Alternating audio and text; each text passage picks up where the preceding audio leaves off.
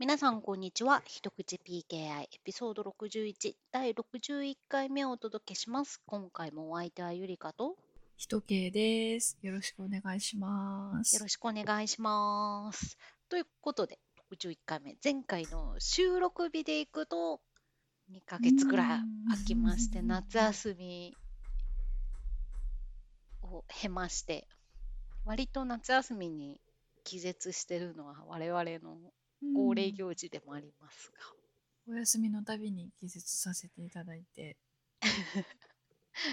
戻ってまいりました。うん、戻ってきました。ということで今日もちょっとだけ PKI をやの話をして雑談していきたいと思います。はーい。で今日はネタがですね2ヶ月も気絶してた割にはたくさんのことがあったはずなんですけどちょっと拾えてるのは2個ぐらいなんですけど、ちょっと軽いネタ2つ。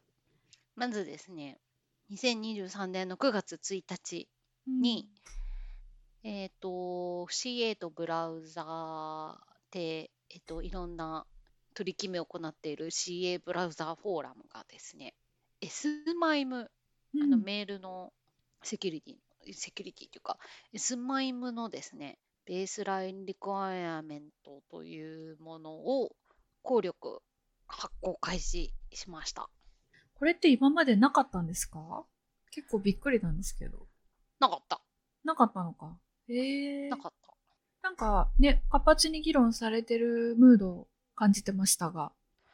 そう、議論は、うんえっと、ずっとやってて、えっと、CA とブラウザの CA ブラウザーフォーラムで SMIME の証明書を発行するにあたって、このベースラインリクワーメントっていうのは発行する CA がどういう基準を満たさないといけないかみたいなことを、うん。えっと、決めているものが多いんですけれども、あとはまあ発行した証明書をどう取り扱うかっていううん。のが多いんですけれども、えっと、この、これを話し合うワーキンググループ自体が CA ブラウザフォーラムにできたのが、いつだろう ?2017 うん。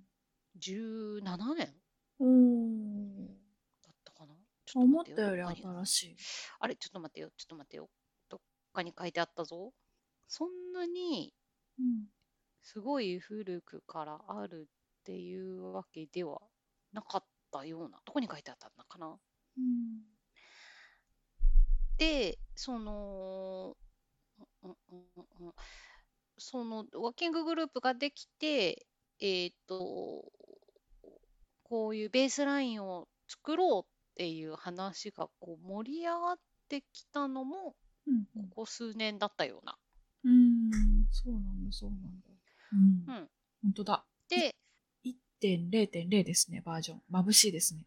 眩しい眩し眩しい。い。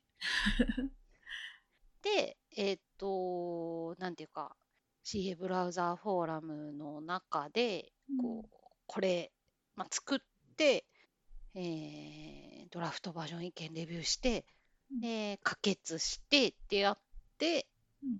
効力が発行したのが9月1日という感じですね。だから、可決したのはもうちょっと前かな？と思われます。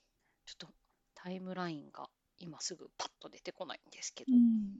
な感じです。日付が、日付が、あと出てこない。うんうんでちょっとですね、あまりにも読み込んでないんですけど、えっ、と、えっ、と、なんか結構どういうタイプかみたいなあの感じで SMIME 証明書をなんかどういう証明書のタイプかみたいなのをこうちゃんと区分けして、うんね、どういうバリデーションをするか、方法をするかみたいなのとかもこう定義してるようです。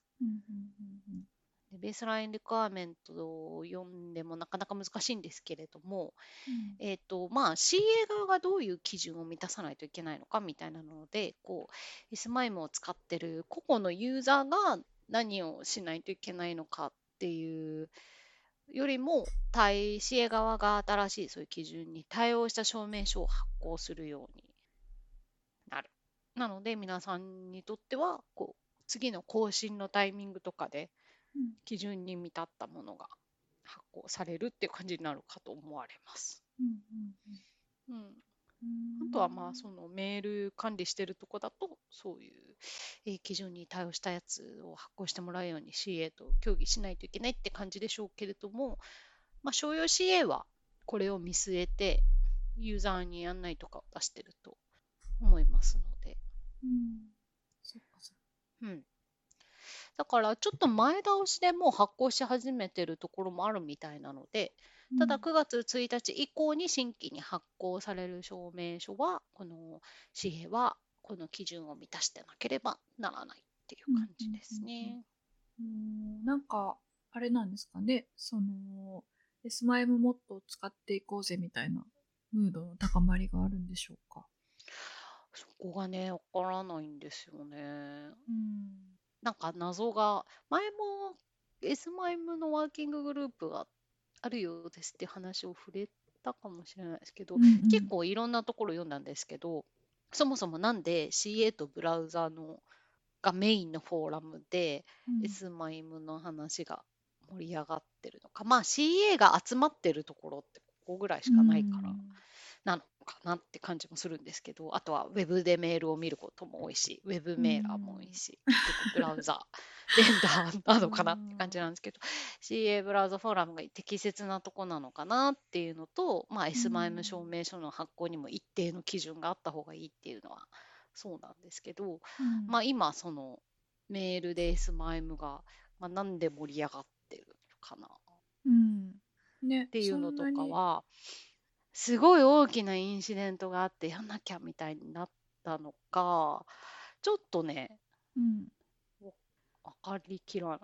なんかじりじりと盛り上がったような感じなんでに見えますね、うん外野からは。でその S マイムワーキンググループの説明とか見てもまあそのメールのそのセンダーをちゃんとこう認証してみたいなその S マイムの重要性みたいなことは書いてあってそれはそれはそうなんですけどっうん。ていう感じですね。うんはこれから、もしかするとその今まで以上にどんどん使われていく感じになっていくのかな期待って感じなんですかね。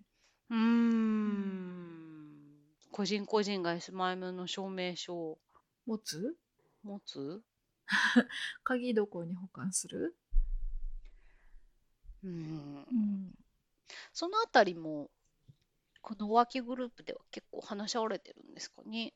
ねそのモバイルとパソコンとかで一つのメールボックスを見るときにじゃあ鍵はどこにあるべきかというのは非常に興味深いというか、うんそれそれがそのタイプでいうところの mailbox validated っていうことなんでしょうけれども、うん。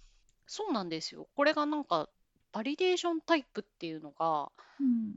あのまあその S マイムの証明書タイプみたいな感じでいくつかあってメールボックスが validate された organization が validate されたスポンサーが validate された、で、まあ、各個人が validate されたっていう、うんうん我々が S マイムのこう署名を教科書で習ってるような時って多分個人が validate されたって individual validate みたいな、その名前とフルネームと E メールアドレスうんというイメージが強いんですけどうんうん。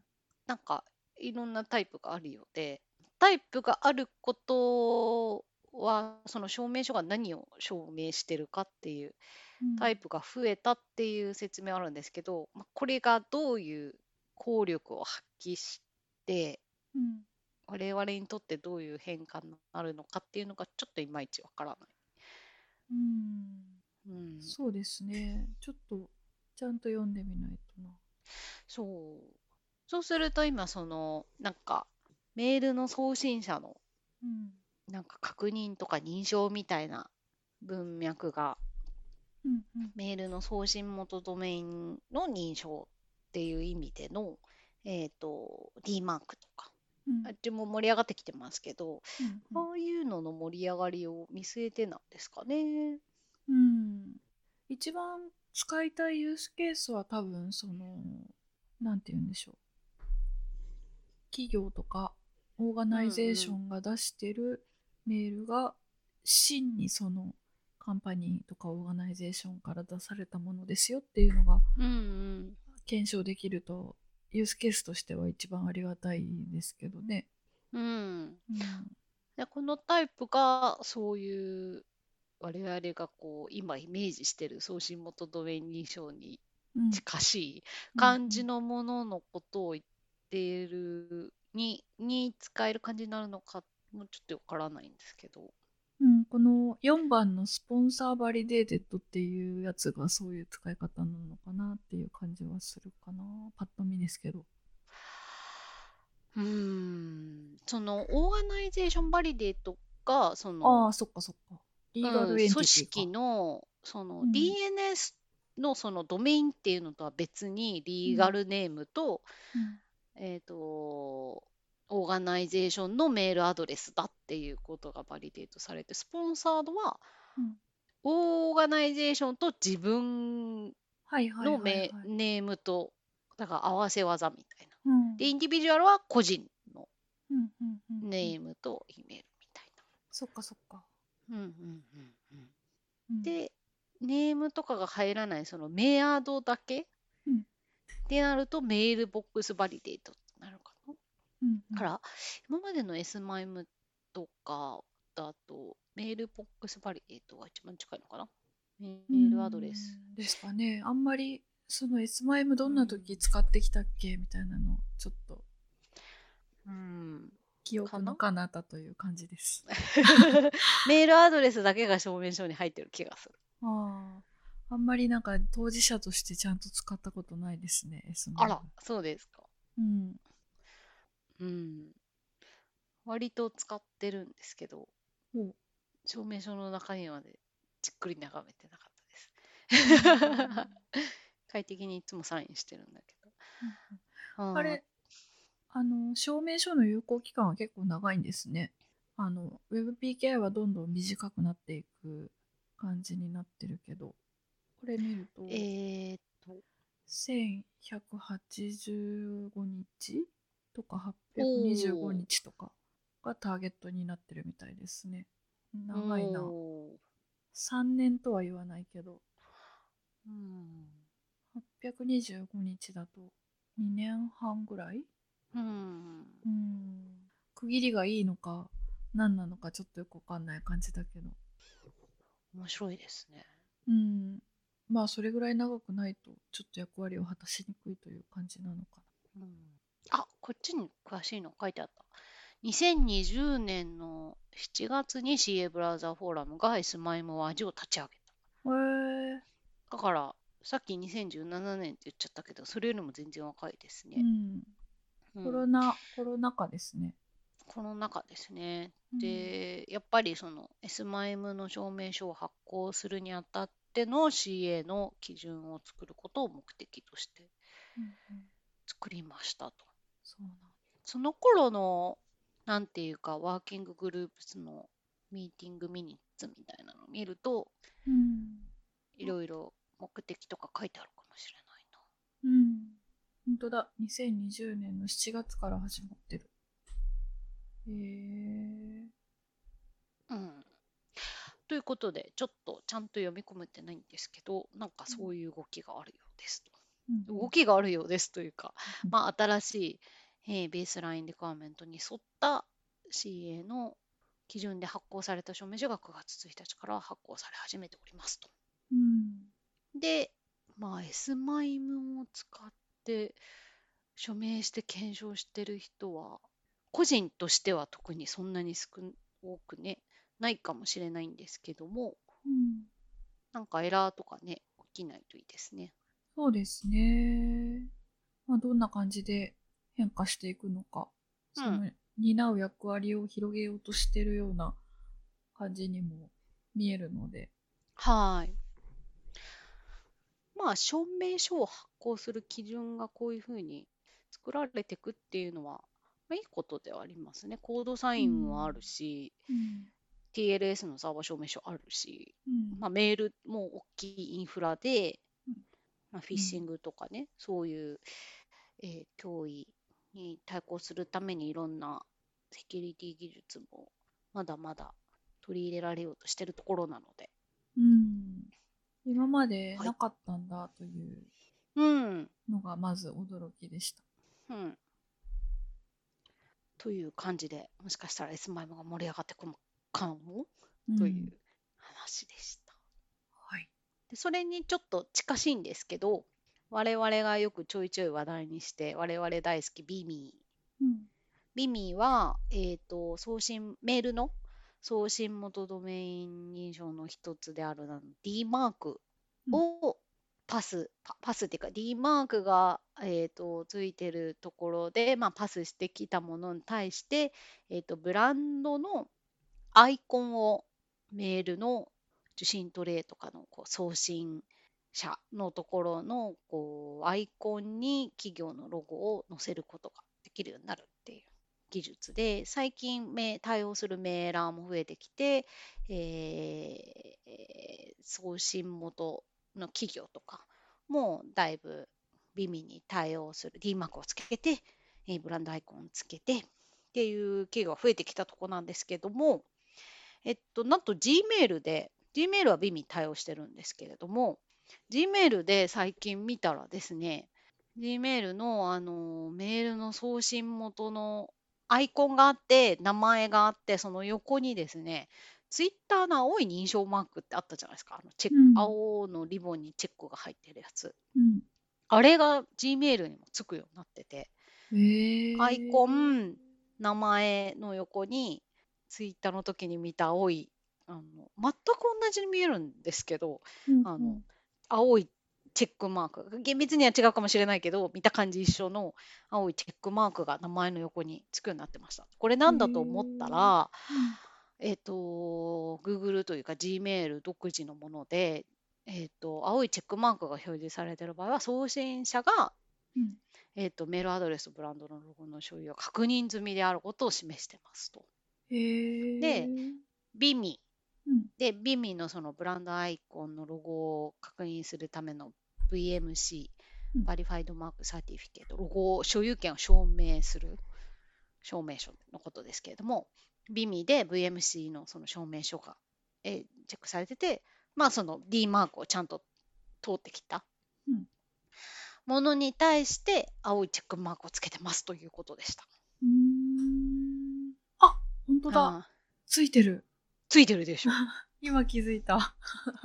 そう。えー、本当だ。ついてる、で、前なんか我々もビミが始まった時に、あのーブランドのアイコンがこうつくところってアカウントのなんか、アカウント、Gmail とかで見るとこう、G アカウントとかの、うんうん。あのーユーザーアイコンみたいなところがつくとこなので、うん。そこに勝手にアイコンつけてたら見分けつかないじゃんみたいな。ビミとして確認されたアイコンなのか、単なる個人アカウントのうんなんか画像なのかわかんないよねって話してたと思うんですけど、これでビミで、まあ、D マークを通ってるんで、まあ、ビミで確認されてるものだ。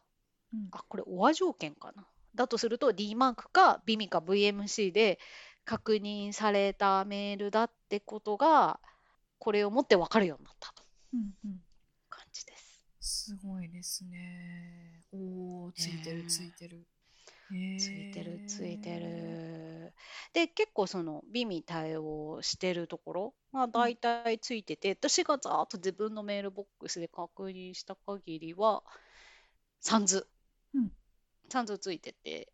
ねあと日本だとですね楽天グループさんが結構力を入れてるので楽天グループさんはいろんなとこから楽天市場からも来るし楽天証券楽天銀行ってなんか色いっぱいあるんですけどうん。大体全部ついてる。耳ついてて青いマークついてる。で Google さんはですねついてないっていう。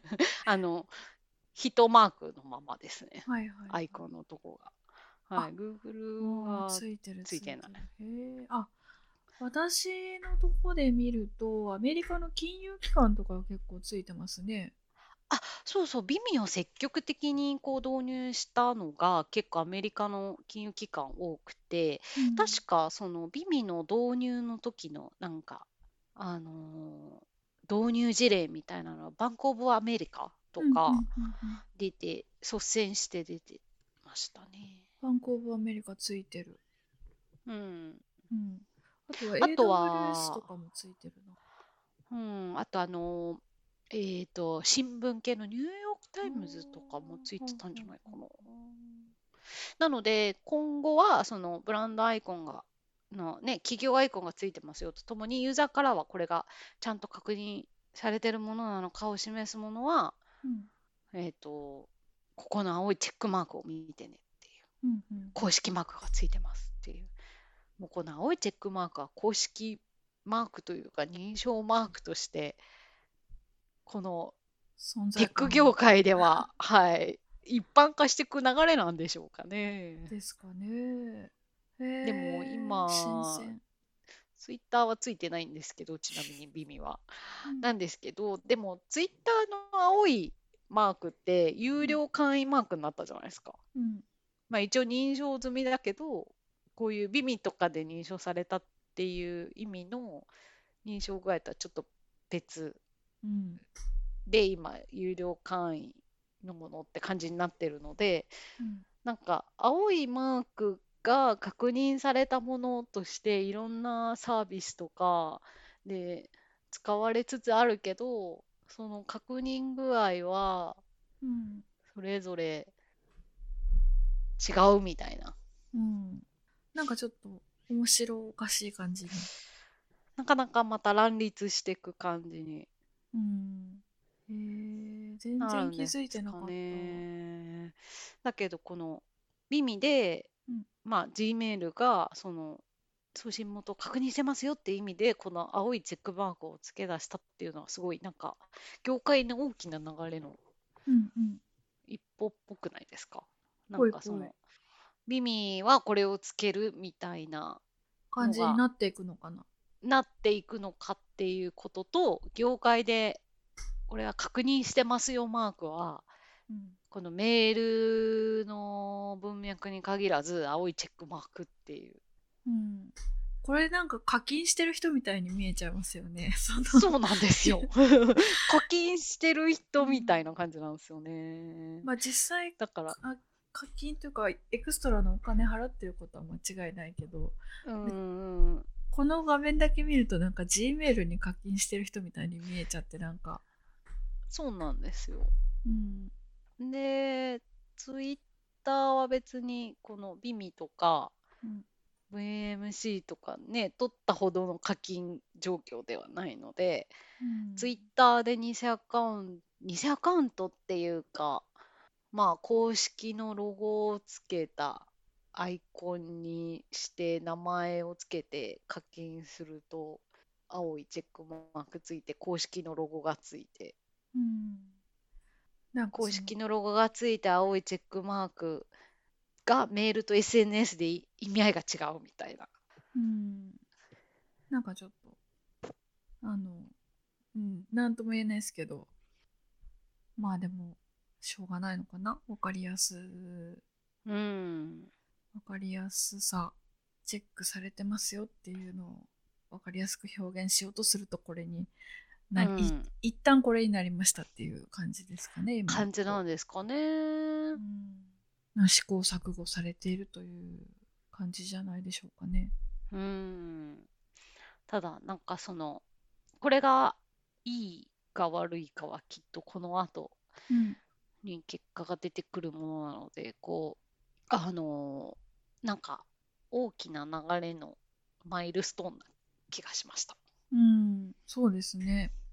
全然気づいてなかった。そう、私も、あれ？確認マークついてる。うん。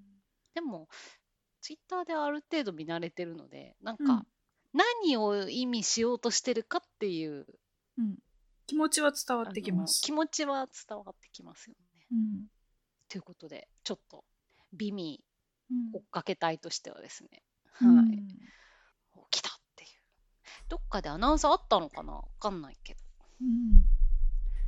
あってそうですね。アうナウンス。ん。へーちちょっと気絶してる間に。うん。皆さん、皆さんがいろいろな仕事を成し遂げられ。もしかしたらあのあのアナウンスブログを見落としてるかも見しれない。逃してたかもしれないです。はい、うんすごいですね。我々が気絶してる間に世の中いろいろな進捗が。はい、ありました。というので、ちょっと面白いです。うん。という小ネタ2つでございました。はい。ありがとうございました。はーい。じゃあ、雑談しますか。はい。どうでしたか？その気絶してる間。あのですね、あの、はいこの、この番組でも途切れ途切れに話しておりました。うん。えっ、と、学位授与機構というところから、学位をもらいたいというチャレンジを、あの、2012年からずっとやっておったわけなんですけれども、はい。それがですね、えー2013年の8月25日に、はい。あの、無事、学士、学、学士、かっこ工学の学位もらうことができました。おー、おめでとうございます。ついにあり、ありがとうございます。ついに。ついに。ついにですね、いやー、なかなか日本に書類を取りに行ったり、日本に試験を受けに行ったり、うん。なかなかの面白体験だったんですけど、無事やりきれてよかったと思います。おー、よかったです。これでなんか、あのー卒論なんだったっていう話に加われるようになりました。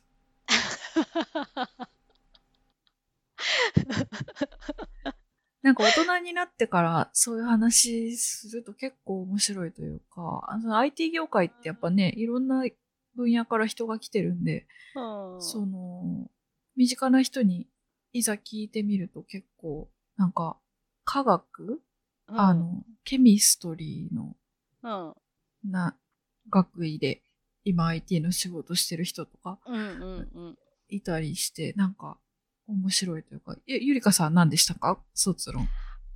えっと、アメリカの大学出たんで、卒論ないっす。ないのか。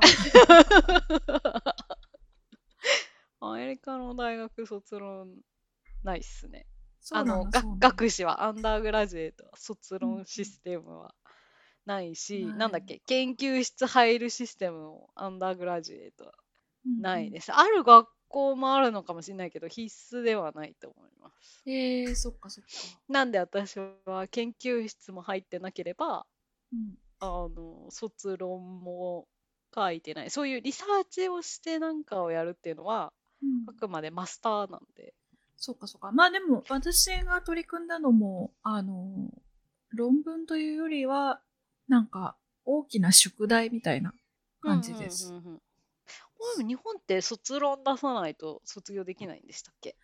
なんかそういう話題はよく聞きます。それでうん私もいつもわかんないなと思いながら聞き流してます。なんか私がやったやつは別に新しい発見とか、その新規性みたいなのは全然なくてよくて、でうんうん。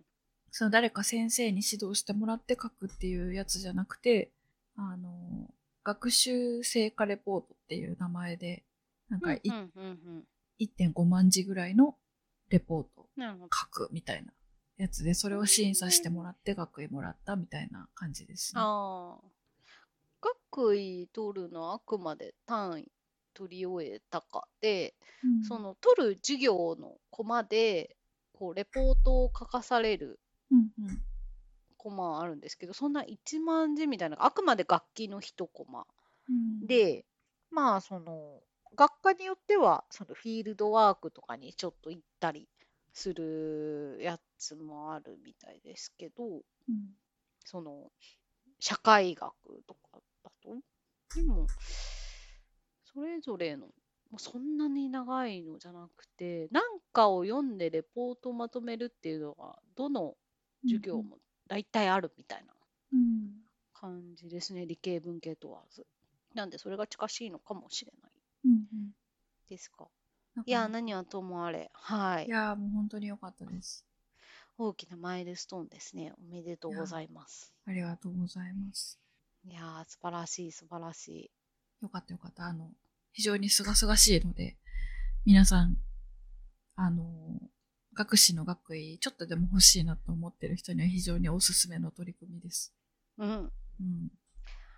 なんかちょっと制度が一見、なんか資料が分厚いんで一見難解な感じもあるんですけど、うんうんその、もしやろうと思ってて、なんかわかんないことあれば、あの、聞いていただけたら回答できることもあるかもしれません。はい。いやー、すごく、あの、いいと思います。意外に、うん意外にっていうか、IT 業界は、その、実務でどんどんうん。仕事できちゃいますからね。仕うん事できることもあって、それにね、専門性が高くて、専門出てとか、短大出てとか、実務で来て、学位は持ってないっていう方も、ちらほら聞くので、時々見かけますよね。はい。うん私自身がそうだったっていう感じなんですけど。で、なんか外国の就労ビザ取得目指してる人はやっぱり、うんあの、先に取っといた方がいいと思うなっていうのは、あの、自信を持って申し上げたいですね。私、うんもともとはそのアメリカで働くビザの要件で学士以上の学位があること、そのうん。アメリカで働くポジションに関連する科目の学位がないとダメっていうのがあるんですけど、うん。そのそのためにそもそもは目指し始め、でも結局はその、職歴4年がうん。1、学生1年分とカウントされるみたいなのがあって、職歴12年あれば、えーその学士の学位と互換ですよみたいなうんうんうんうん。オプションがあるのと、あとはうん。その、厳密にその学位か12年以上の職歴が必要なビザもあるんですけど、うん。あの、私が取った L ビザっていう企業内の転籍ビザうん。は、あの、必須ではないみたいなんですよね。その、どちらかというと、んん。アメリカでつくポジションに対して、その要件を満たす専門性があるかみたいなことがせ、うんうん説明できればいいみたいな感じなんですけど、うんうんで結局その専門性があるかっていうのを基本的には学位を持ってますっていうことを持って証明しようとするわけで、だから学位がないとめちゃくちゃ大変なんですよ。そのうん 余分の書類作りが。うん本当だったら、その、卒業証明書とか学位の証明書を1枚出せばいいようなところで、めちゃくちゃ余分な書類を作り、レビューをし、うん。みたいなプロセスがあったんで、もう、厳密になくても、厳密にはなくてもいいとはいえ、あった方が絶対にいいというのは、もう、力強く申し上げたいですね。うん。うん。確かに。ビザ、アメリカのみならず他もそうじゃなかったかな。ださらっと学位持ってるとうん。別に気にしないかもしれないですけど、うん結構さらっと学位持ってることみたいな、うん。そう、書いてあるんですよ。割とビザとか就労もそうだし将来ねグリーンカードとかあのうん結構さらっとなんか結局グリーンカードの申請の時もすごい書類書いたんで、うんうん、あった方がいいと思います。うん。うん、何かにつけてね。ね。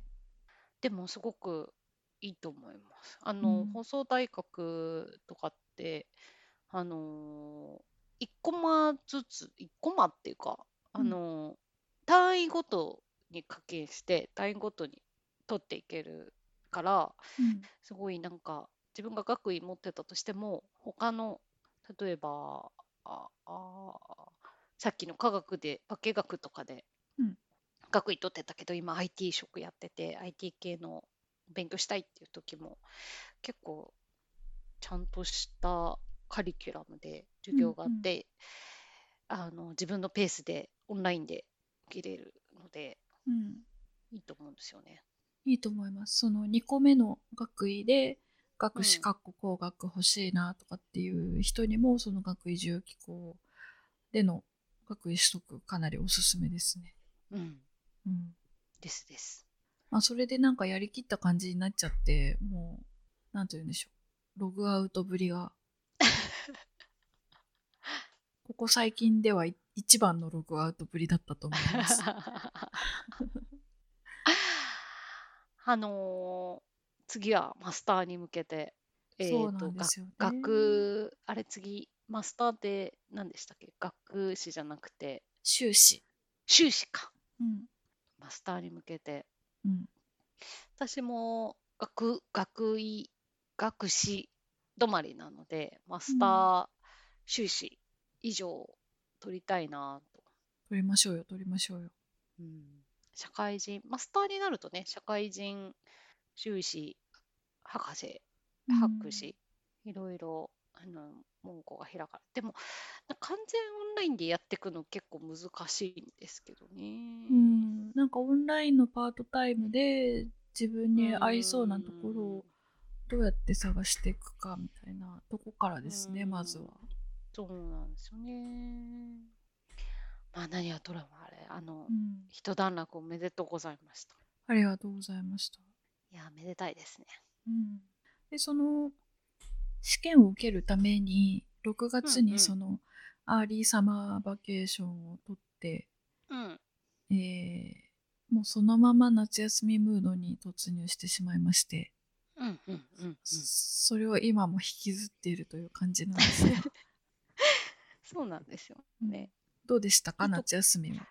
えっとですねひとけいさんが early vacation を取って入れ違いで私が7月に取ってで私が復帰してまた入れ違いでヒトっていうさんが2回目の vacation を取って2人合わせて2か月ぐらいなかった。感じだったんですけど私途中7月から夏休みいつも2週間か3週間ぐらいあの仕事はしないことに決めてるんですけど、うん、なんとですね今年は、まあ、コロナもね実いてきたから家族割とエクステンディット家族みんなで、うん、沖縄に行く予定だったんですよ。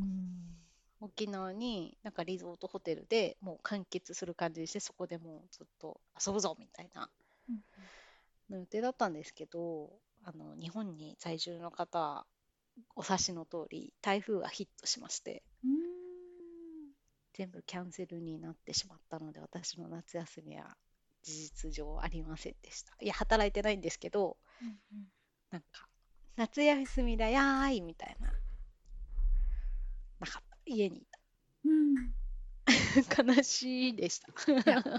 それはそれできっと特別な夏休みになったはず。悲しい悲しい。えー、なんかでも結局自宅一番楽しいじゃんっていうのないですか？うん。自宅最高みたいな自宅、うん、そうやってね自分を慰めようといろいろ考えましたが あの1500円のメロンを買って一人で食べるっていうことをしてこれは自宅じゃないとできないよなっていう心を慰めるので精一杯でした。でもねやっぱり沖縄行きたかった。でもしょうがないですけどね台風はね。そっかそっか。うんだしあのはいね、沖縄も結構台風ヒットして結構大変だったんで、うん、あのー、私行く前にキャンセルになっちゃったんですよ。もう飛行機が飛ばないので、うんその行き便からもうキャンセルでで旅行会社経由であの申し込んでたんで旅行会社の方がそのあのー、ささっと全部手配してくださってなんか、うんあちこち何かいろいろ手続きせずに、あの亡くなっただけだった。で、不幸中の幸いというかその、帰りの便がキャンセルになった方とかね、あの現地で大変な思いをされてる方とかいっぱいいると思うんで、また来年。また来年。また来年です。ね。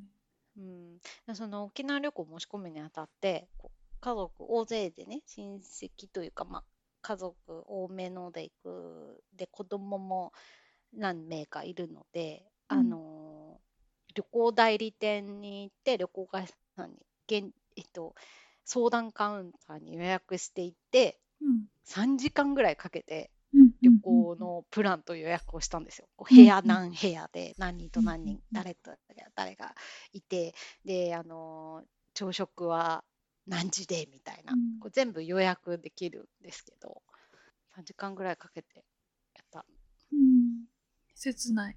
切ない。切ない。残りました、旅行会社の方大変だなと思って。うん。でちゃんと出発日ちゃんとこう申し込んだ方管理しててうん。ウェブだとあんまりもしかしたら連絡連絡とかそういうの細かくないのかもしれないですけど旅行会社でそのカウンターで申し込んでいったのでそこのお店にちゃんと履歴があるみたいで、ご出発でしたよねみたいなうん。うん。手続き。どうすどうしますか？みたいな。日程変更しますか？みたいああ、な、うん、そういうフォローアップがちゃんとかかってきまして、素晴らしい。素晴らしいなのでありがとうございました。って感じです。切ない。はい、次回もそこで申し込もうと思いあまあ、素晴らしい体験ですね。す。いやーでも素晴らしいですう。んはい、なんですけど、まあ、あとは家にいてメロンを食べて家でのんびりうん。しておりました。暑かったですしね、今年ね。今年暑かったな。なかなか。その、大規模旅行、いいですよね。そう、憧れます。大規模旅行、ね、なんか知らない土地ではないけど、なんかうん知らない土地とかに、こう、日常を見てる風景じゃないところに行くっていいですよね。うん。しかもその、 extended 家族で行けるというのはいいですね。うん。ね、なかなかうん。ないというか、みんな休みで、休みの都合が合うのって、夏休みぐらいなんですよね。まあ、ハイシーズンですけど。うんうん。結局、家族の中だと私がやっぱダントツで一番休みやすい。ああ、そして部活がある学生たちが一番忙しい。ああ、そうそうそうそう。うん。部活と塾があると、うん。結構夏休みといえども、うん。お盆ぐらいになるんですよね。休みが。おやっぱりその、お盆前に、例えばなんか夏期講習があるとか、ー部活。のなんか練習とかあって、お盆はまあみんな休もうねみたいになるので、うんそうするとやっぱみんなお盆にね、なっちゃうんですかね。うん。ね、ヒットしちゃう感じ。うん。わかります。めちゃめちゃわかります。ね。でもまあ家でメロンを堪能しました。はい。うん。どうでしたか？あの、私今年はその、6月に early summer vacation を取得しておきながら、また8月にレイターサマーバケーションを取得するという、あの、なんというか、有給不合みたいなことをしてしまったんですけれども、うん。それというのもやっぱコロナで長期の休暇を取ってなかったから、なんかずっと。積もってた分があって、それを今年大放出したみたいな感じなんですけど、はいはいはい。その later summer vaca あ、 early summer vacation では日本と台湾に行き、うん。 later summer vacation ではフランスとスペインに行ってきました。うんうんうんうん。どうでしたか？もうなんかめちゃくちゃ楽しかった。うん もうなんかそれ以外何も言えないっていう感じ。もうなんか何食べても美味しいし、うんやっぱヨーロッパすごいなと思っちゃいましたね、なんか。うーん。普段外国で暮らしてるけど、うん。やっぱアメリカとはもう全然違うムうード。ん。うんうんやっぱなんか建物の感じとか街の感じが全然違ううん。うんうんうんうん。なと思ったかな。なんというか、文化を感じますよね。うん、そうなんですよね。うん。建物の色が揃ってたりしますよね。なんか近くうんでそういう色の土が取れるとか、うん。そんな感じで。かつ、その近代じゃない、うんうん。ちょっと歴史から続くうん文化みたいなのがその土地にうん、醸成されててうん、それを感じますよね。ね、すごいなと思って、たっぷり12日？そんなに言ってましたか？うん。あの、怪我や病気もなく、いや素晴らしい。お財布や携帯電話をなくすこともなく、無事に帰ってきました。いやー、よかったったです。あのなんか帰りの飛行機だけその私が住んでるところのダラス・フォートワース空港がそのうん。着陸する時間帯だけたまたまサンダーストームが来てたみたいであら。うん。それで着陸できなくてあのあら。ヒューストンっていう別の空港にうんうんうん。飛び先変更して、そこで一旦給油してなんかもう一回ダラス戻るみたいな感じでちょっとエクストラ34時間かかっちゃったんですけどうんうんうんうん。まあこれぐらいのトラブルだったら全然いいかみたいな。何かトラブルに合わないといけないんだったらまあこれぐらいだったらいいかっていう感じでした。うーん。そのままの飛行機で給油して行ってくれたんですね。よかったそうですね。なんですよ、うん。ここで40分待ちますって言われてあのなん食かね、一回うん。降ろされて別の便にうんうん。ある。乗り換えさせられるとかもうそんそんなことしたら絶対荷物どっか行きますよね。なくなる。うん確実になくなる。確実になくなる。うん、だからその結構そのヒューストンの空港で待ったんですけどうんうんまあうん。それでも空調は効いてるしあで結構飛行機空いてたんですよ、あ、よかったですねう。ん、だから横一列使える感じだったんでうんうんうんなんとかうん。うんよかったまあ自分はそこが最終目的地でそこから乗り換えとかなかったんで。全然気楽というかまあしょうがないなっていう感じで、いやーよかったです。うん、いいですね。大変何が一番良かったですか？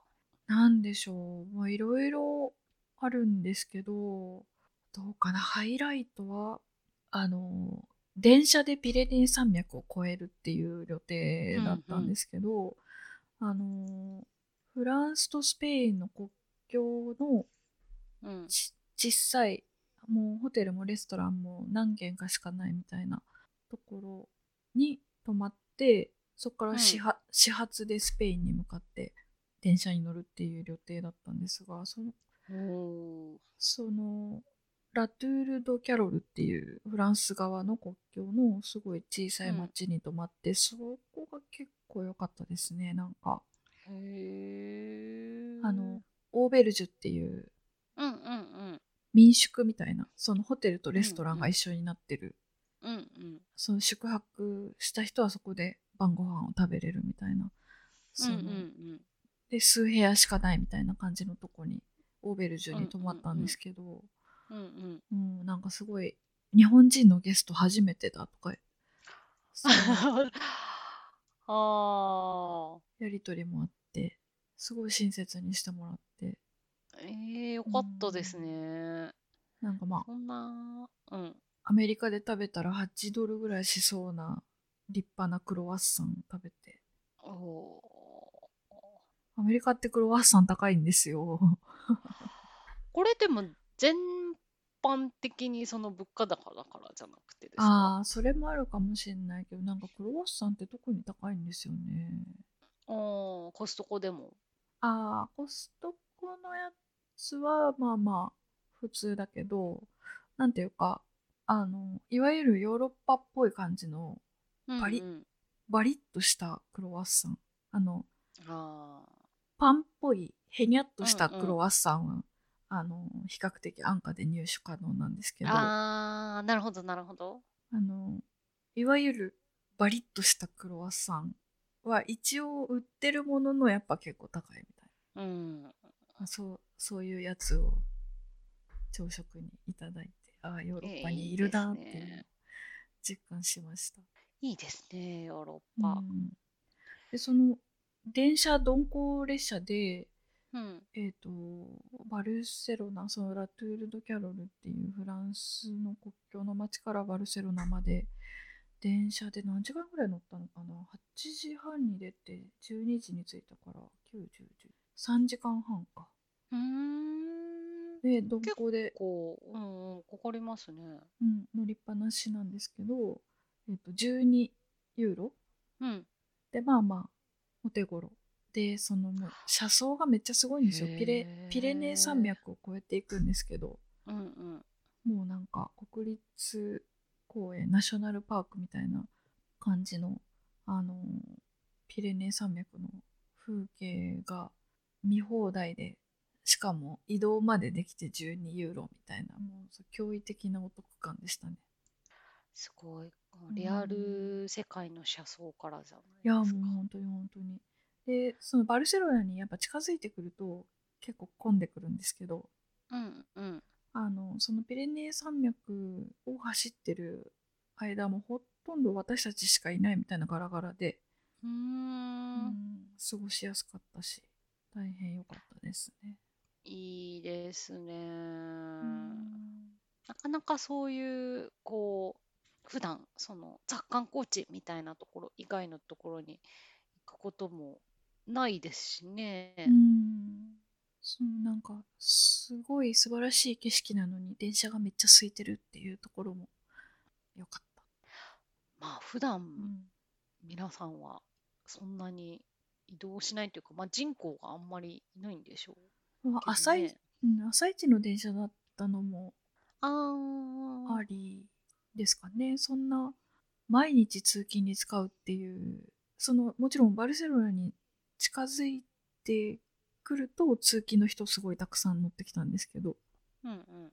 毎日フランス国境からバルセロナに行くために使うっていう感じの電車ではなさそうでしたね。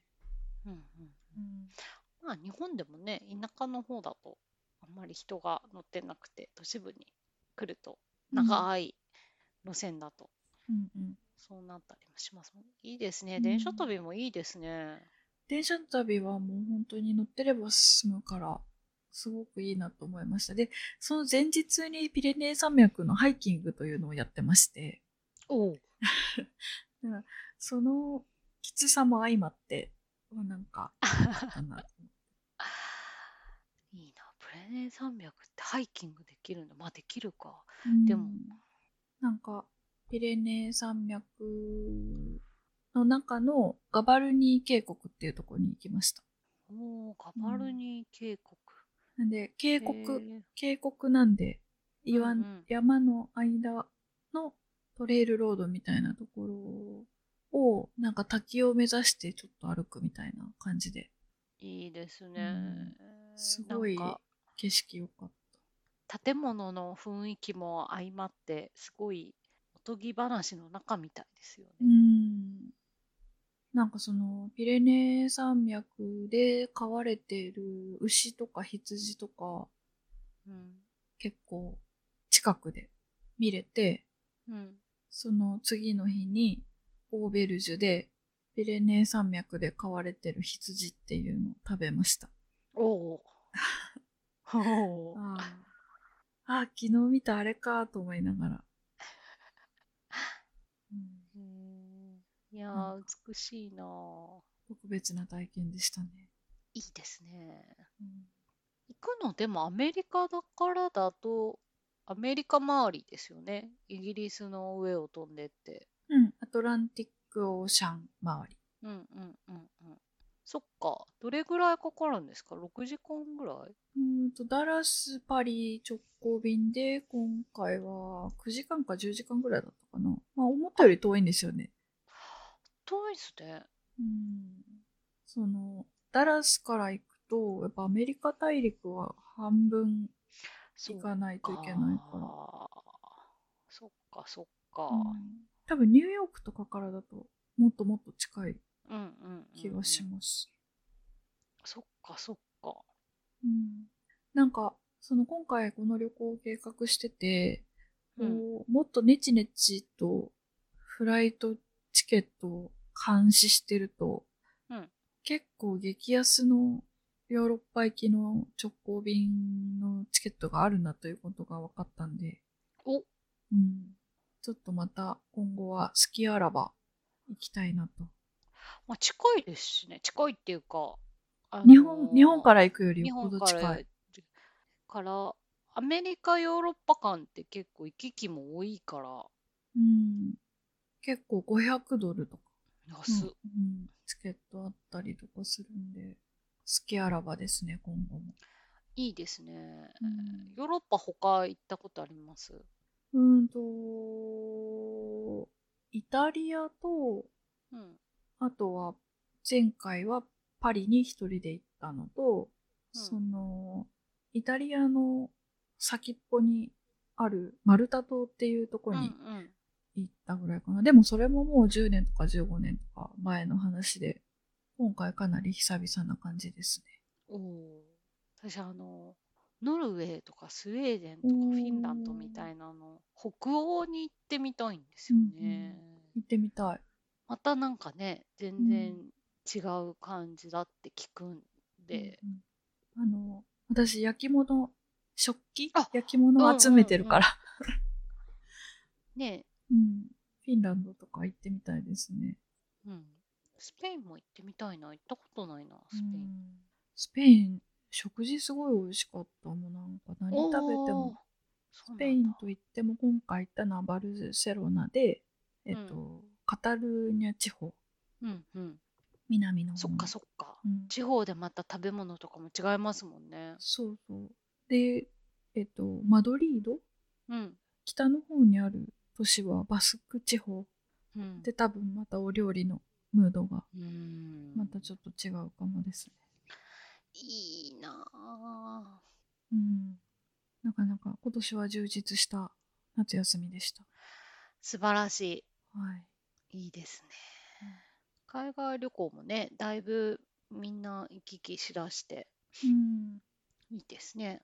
結局何度か計画しておきながらゆりかさんとの旅行一回も成功してないですよね確か。してないんですよ。してない。うん、旅行は、ここの二人は、うん、な、出会わないんです出会わないんですよね、ね旅行はね。うん、あの行きましょうねどっか来年アメリカに行けそうな予感がします。楽しみですまあでもどうなるかわかんないですけどね。コロナとか世界情勢とか、私もパスポートが失効してしまいまして。じゃあパスポート取るとこからだそうなんですよ。ちょっと初めてパスポート失効しちゃった。うん何歳から持ってたのかなだけど、新規で申請どうするんだろう？っていう感じですね。なんかちらっと調べたところによると、なんか本籍地じゃないとダメだみたいな。あー。そうだったかな。更新の時もそうだったけど、なんかしばらくぶりなので、10年パスポートになってうん。以来だから、ちょっと、でも、あの、パスポートがないと旅行の予約もめんどくさいというか、うんうんビザなので、なんかその旅行が決まってから取り出すとちょっと時間かかっちゃうから、うん。ちょっと取っとかないとなっていう。うんうん。そうですね。感じ。で。あじゃあうっかり、ここコロナになって3年ぐらい、毎年2回アメリカは必ずいあの仕事の関係で行ってたんですけど、コロナになってからなくなってその間にちょうどタイミングよく執行してしまい、パーソナルでも旅行行かなかったので、入れてしまいました。うんもうパスポートの取り方どうだったか忘れてしまいましたね。でも多分、噂によると簡単になってるはず。あマイナンバーカードがあれば。なんか聞いたことあるかも。簡単になったって。簡単になったらしいという噂を聞いたので、あの、多分簡単なはず。わかんないけど。簡単なはず。ただ、私、割とあの、パスポートをなんか、その市役所かな？うん市役所とかでこうパッと受け取れるみたいな、出張所と市役所で受け取れるみたいなので、結構近いんですよ。だから、うんなんか、パスポート取るの大変ってほど大変でもないうんうんうんはず。うんはず。ただ、モチベーションがね、うん。まあ、いいか来月でみたいな。いや、早め早めがいいですよ。いや、でもこうなったら更新の方がお値段安かったので、うん。更新しとけばよかった。それはそうだな。どたら、で、私、デルタってマイルが、デルタ航空ってマイルが有効期限ないんうんうん。ですけど、デルタのマイルが山のように溜まっていて、うん。なんかどっか往復できるぐらいは余裕であるんですよね。うんうん。なんで、どっかパスポート取ったら、一人でパッと行ってこようかな、みたいな。うーん。機会があれば私一緒に行きたいです。ね、うん。若いうちにちょっと遠いところに行っとかないと。それはそうなんですよね。うん南米とか。南米とかかな、うん南米は一番近くて、メキシコ、うん。中米か。メキシコのあの尻尾のうんうん。ちっちゃいカンクン？方。カンクンからもっと行ったとこですね。おー。に、カンクンのちょっと行った、あの、ヨセミテっていう、うんうんうん。カンクンのちょっと下かな？海が綺麗的なすっごい、すっごい、すっごい綺麗なところですね。に行ったのが一番多分南米、なんか南米大陸は行ったことないんじゃないかな。行ったことないな。うん。私もないんですよ。うん。うんアルゼンチンとか、うんあと、ロシア行っときたかったですね。うん、悔やまれる。悔やまれる。もう行けない。うんもう行けなくはないけど、まあ、今は特にちょっとっていうロシアに入国歴あるとちょっとアメリカ多分入れないですよね。うんちょっと今行けなくなっちゃった。うんけど、ロシアの、ロシア語もちょっと勉強してたし、ロシアの文化結構好きなんですよね。うんロシアは行ってみたかったですね。うんとかかなあとヨーロッパもいろいろ行ってない。中央？東欧か。うん東欧に行ってみたいですね。行ってみたいですね。うん。ジョージアとか。うんでもジョージアとか行けるのかな？ウクライナ近いとうん飛びにくそ単なる観光で気軽に行けるムードかどうかちょっと、う。うん政治的な緊張が。ジョージアぐらいだったらまだいいかな。うんポーランドとかはちょっと難しいかもしれないけど。うんうんね、行きたいですね。はい。なんか、どっかね軽くうん。23泊で行けるような目的地があれば、いいですね。うんはい。てなところで、はいなんとかこう目覚めた感じですかね。うーんうん魂はまだ休暇にいます。うん、なんかちょっとこうまだぼんやりしてる感じが ありますね。そうすると1年の半分ぐらい休暇か休暇に心がいいってるか。うん もう冬休み来るから、また。また今度は寒さで冬眠してしまうという 毎年の、毎年の流れがね、はい、見えて聞いきましたねてくださっ。てるうん皆さんもまた気絶してんなとうん思ったかもしれませんが、すいません。はい、いやいや60回、60回やってきたわけですから。はい、気長な感じでお付き合いいただければと思います。はい、はい、ということで、今回はここまで。はいまた次回お会いいたしましょう。今回も聞いていただきましてありがとうございました。ありがとうございました。それではまた次回さようなら。さよなら。